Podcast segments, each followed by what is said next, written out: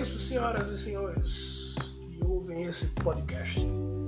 Desde já peço desculpas pela voz levemente rouca, mas tenho certeza que esse pode ser, talvez, um podcast que vai mudar totalmente a sua visão acerca de um problema muito comum nos dias de hoje: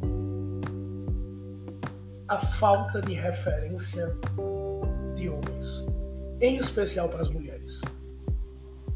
Eu me chamo Saulo Veríssimo, sou doutor em psicanálise, psicoterapeuta e professor, e tenho dedicado meu trabalho, em especial nas redes sociais, a ajudar mulheres a reconfigurarem a sua percepção sobre a masculinidade, sobre os homens e, além disso, poderem estar mais centradas dentro do que eu chamo de uma realidade madura, saudável e funcional. Para falar sobre o tema de hoje, é importante que a gente faça uma viagem no tempo. Para um tempo lá atrás, muito antes de todas as ideologias que determinaram um novo padrão comportamental nas mulheres. Eu quero me antecipar e dizer desde já que esse não é um podcast para falar mal ou falar bem sobre qualquer ideologia que seja. Independente dos benefícios ou malefícios, elas surgiram, mudaram a sociedade, trouxeram ganhos e perdas como qualquer outra coisa. Mas a nossa viagem começa há pelo menos um século atrás, quando os homens eram responsáveis, inclusive socialmente, pela provisão do seu lar. Os homens eles tinham como um rito de maturidade, de masculinidade, alcançar projeção social e formarem uma família.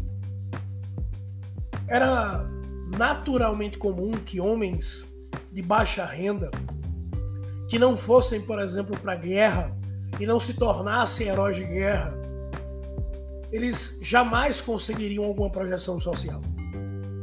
Afinal de contas, essa projeção social só viria se você tivesse nascido numa família que já possuísse um certo poder social. Em uma família em que o homem já nascesse com fazendas, posses, famílias tradicionais que foram acumulando riquezas ao longo das décadas e séculos. Esses homens eram considerados os bons partidos cabia às damas dessa época, desde muito cedo, prepararem-se para serem as companheiras desses homens. Era um tempo onde as moças precisavam aprender sobre etiqueta, precisavam cuidar da sua aparência, porque nesse tempo esses mesmos homens com um certo padrão social Buscavam mulheres com aspectos jovens, com traços físicos que remetessem à sua capacidade de gerar filhos. Nesse mesmo tempo, a referência de homem para essas mulheres eram homens que já possuíssem um poder social e fossem capazes de dar segurança e estabilidade a uma família porque era um desejo comum do inconsciente coletivo social feminino que essas mulheres, essas mulheres casarem-se, casassem, tivessem filhos e muitos filhos. Era um tempo em que a realização feminina estava ligada a encontrar esse parceiro que iria não só realizar o seu sonho da maternidade, mas também iria e oferecer uma projeção social. É óbvio que durante esse tempo muitas coisas ruins aconteceram. E a gente não pode negar que era um tempo onde as mulheres eram tidas apenas como propriedades dos homens. E eu não quero discutir o quanto isso foi ruim, porque fez parte da história, causou danos, o ponto central aqui é que talvez há um século atrás, existia uma referência ou referências comuns, sociais, impregnadas na mente de homens e mulheres do que era ser um homem. As décadas foram passando e as pessoas foram mudando. Eu poderia aqui detalhar para você como foram as mudanças, especialmente quando os homens que eram comerciantes precisavam ir à guerra e as mulheres começaram a ocupar postos de trabalho. Também poderia falar quando sobre quando as crises financeiras e sociais exigiram que as mulheres saíssem do seu lar e fossem ocupar postos de trabalho que na época eram postos que exigiam muito mais força física do, do que intelectual e com isso essas mulheres ocupavam cargos inferiores, possuíam salários inferiores. E é óbvio que nós já conhecemos o decorrer dessa história e como tudo isso mudou. Me recordo agora de uma pesquisa que li certa vez sobre os fatores determinantes que levavam homens e mulheres a decidirem seus parceiros para a vida. Uma pesquisa de 1980, feita com inúmeras pessoas, centenas de pessoas, homens e mulheres de diversas nacionalidades, revelou que os homens, nessa época, buscavam parceiras para a vida que fossem jovens, belas e com traços de fertilidade. E por sua vez, as mulheres buscavam parceiros que fossem fortes e que, se não já tivessem condições de sustentar uma família, mas existisse a probabilidade real desses homens conseguirem formar uma família com qualidade de vida financeira, moradia, etc. Essa mesma pesquisa feita em 2001, depois de diversas mudanças sociais, das mulheres conseguirem projeção profissional, alcançarem postos de trabalho, se dedicarem em suas carreiras, crescerem, prosperarem, alcançarem patamares mais elevados. Essa mesma pesquisa foi repetida e na ocasião, os dados foram bem diferentes.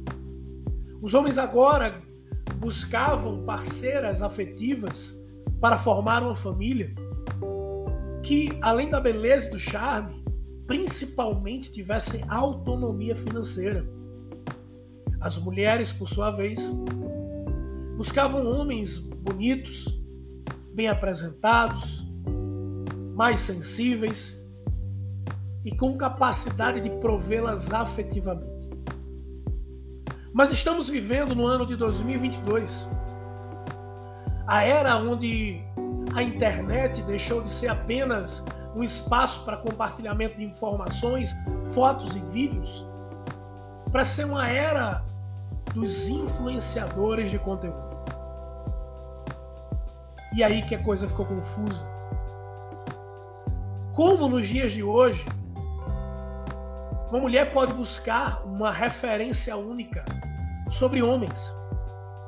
Se no decorrer dessas décadas tivemos inclusive um movimento muito forte de propagação da ideia de que um homem, entre aspas, beta, mais sensível, mais delicado, mais pacato, seria o parceiro ideal para não atrapalhar os planos dessa mulher independente e próspera e também seria o parceiro ideal para evitar as fortes ondas de violência contra a mulher, que não são novidades para a gente, infelizmente. E houve uma consequência dessa mudança, ou dessa pseudo-padronização do homem ideal. Esse mesmo homem, mais pacato, mais pacífico, revelou-se um homem acomodado, hipersensível,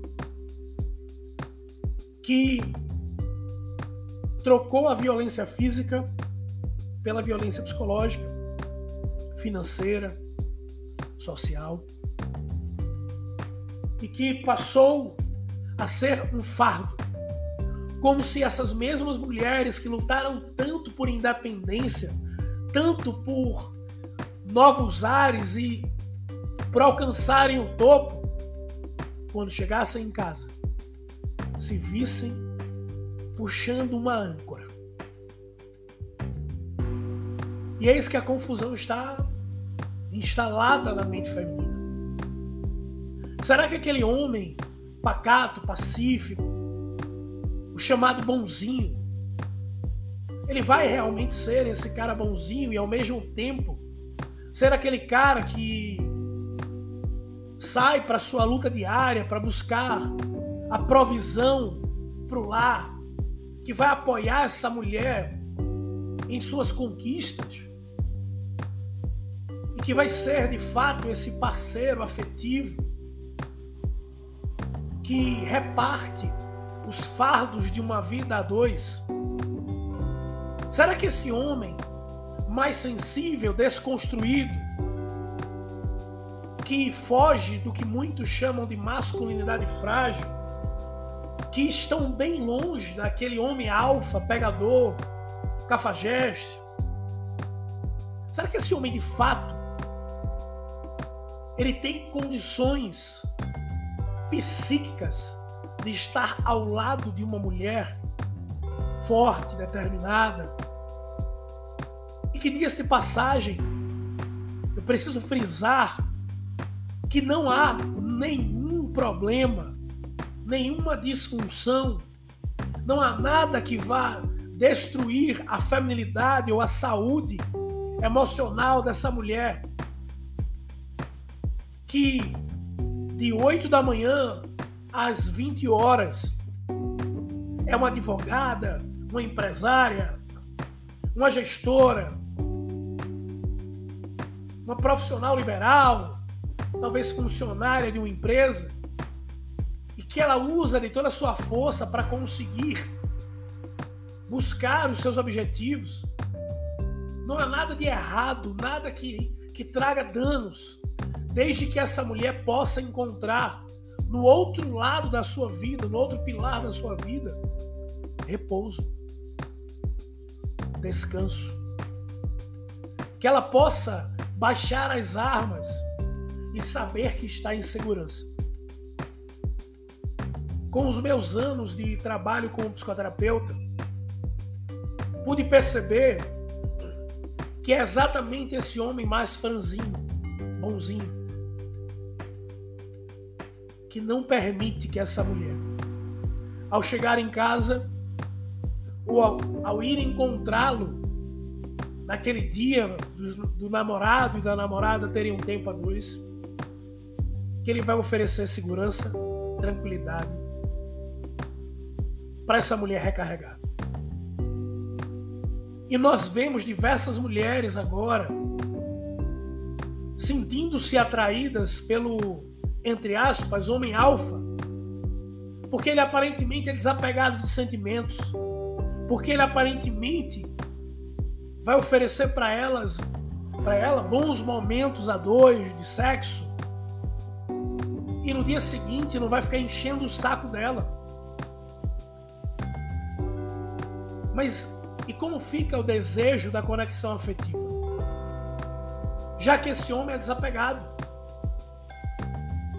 Porque se você ler as pesquisas sobre a atração feminina por homens, você vai ver que esse homem alfa, desapegado, chamado também de canalha, de cafajeste, ele permeia o imaginário feminino não só por exalar testosterona, mas por causar a sensação de que esse aí não vai sobrecarregar a mulher com os seus desejos infantis de afeto constante. Dois extremos: homens beta e homens alfa. Qual seria o meio termo disso? Qual seria, talvez, a referência que uma mulher madura, que uma mulher que já entendeu que possui propósitos, desejos, sonhos e busca isso dia após dia? Será que existe um meio termo, uma referência, algo que possa ser buscado para gerar equilíbrio nessa relação? Para que ela nem precise castrar os seus desejos de vínculo afetivo e que também não precise se sobrecarregar puxando uma âncora, mas que ela possa ter nesse homem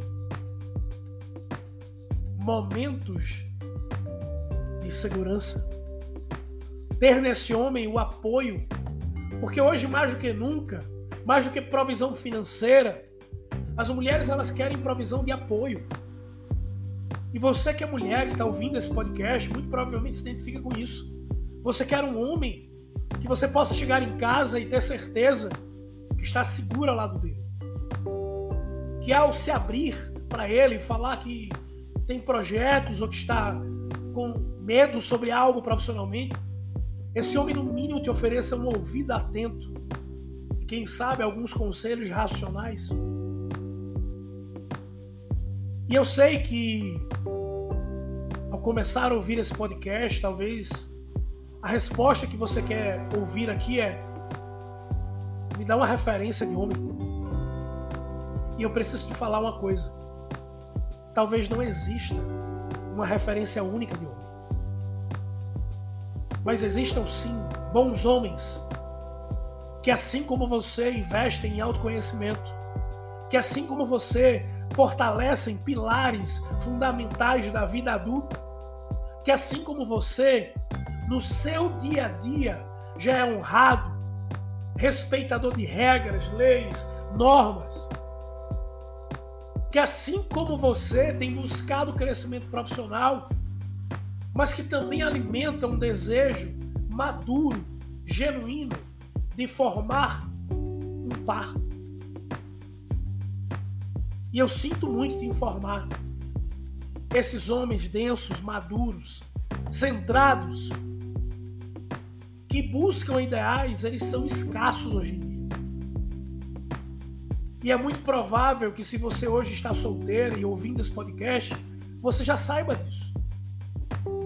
E é nessa hora que você deve se perguntar, ok, e onde eu encontro esses homens?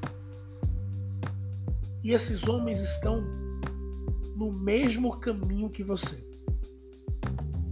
Então pare de desvirtuar o seu caminho de crescimento e evolução para ir buscar um homem em algum lugar, porque ele com certeza está trilhando o mesmo caminho que você. Talvez se você olhar para o lado e observar aquele homem que nem parece que te dá muita bola,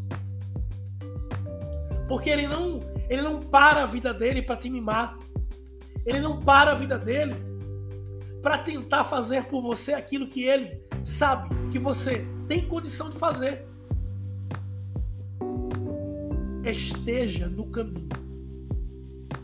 No caminho da evolução, do amadurecimento, da prosperidade e do crescimento. Porque é nesse lugar, exatamente nesse lugar, que esses homens vão estar. Muito obrigado pelo seu tempo. Se fez sentido para você esse podcast, compartilhe com outras pessoas. Um forte abraço.